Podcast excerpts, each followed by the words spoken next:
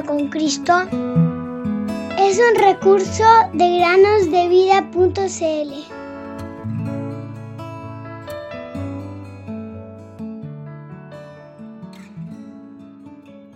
Pero cuando se manifestó la bondad de Dios nuestro Salvador y su amor para con los hombres, nos salvó no por obra de justicia que nosotros hubiéramos hecho, sino por su misericordia.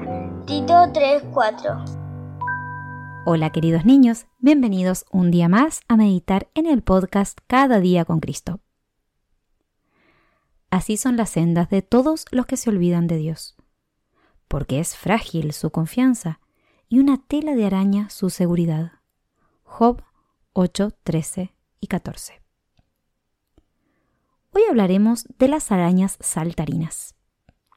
Existen unas 4.000 variedades de estas pequeñas criaturas Todas son pequeñas, de menos de 20 milímetros de largo, y son las más coloridas de todas las arañas.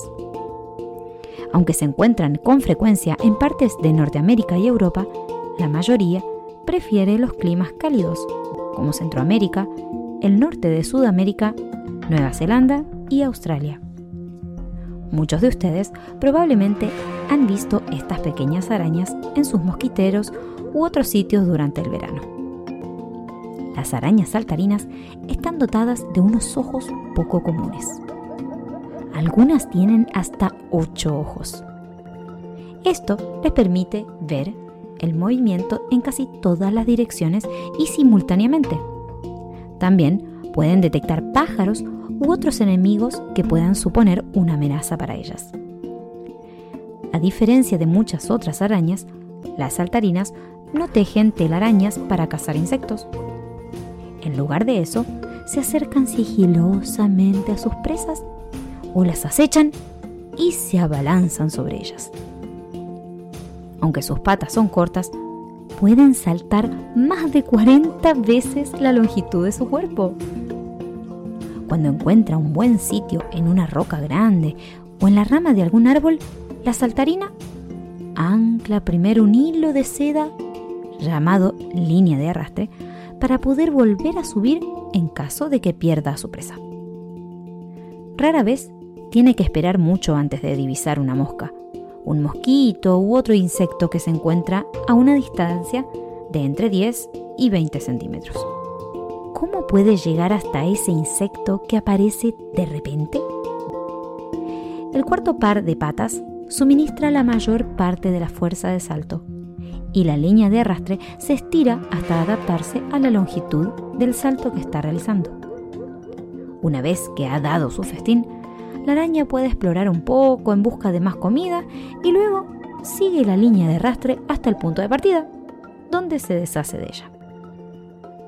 A pesar del arrastre, estos saltos son tan rápidos y silenciosos que la víctima prevista suele quedar atrapada. La araña inyecta un poco de veneno y devora su presa. Después busca otras víctimas potenciales antes de volver a subir por su línea de arrastre. Qué maravillosa es la creación de Dios.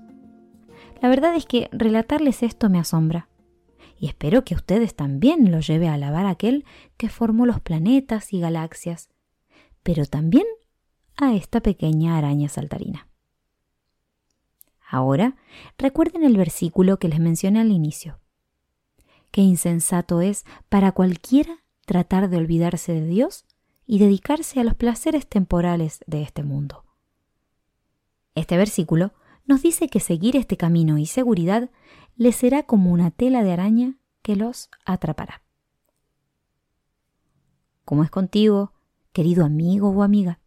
¿Confías en tus propias fuerzas y tu propio camino o confías en tu Salvador? No te olvides de Dios.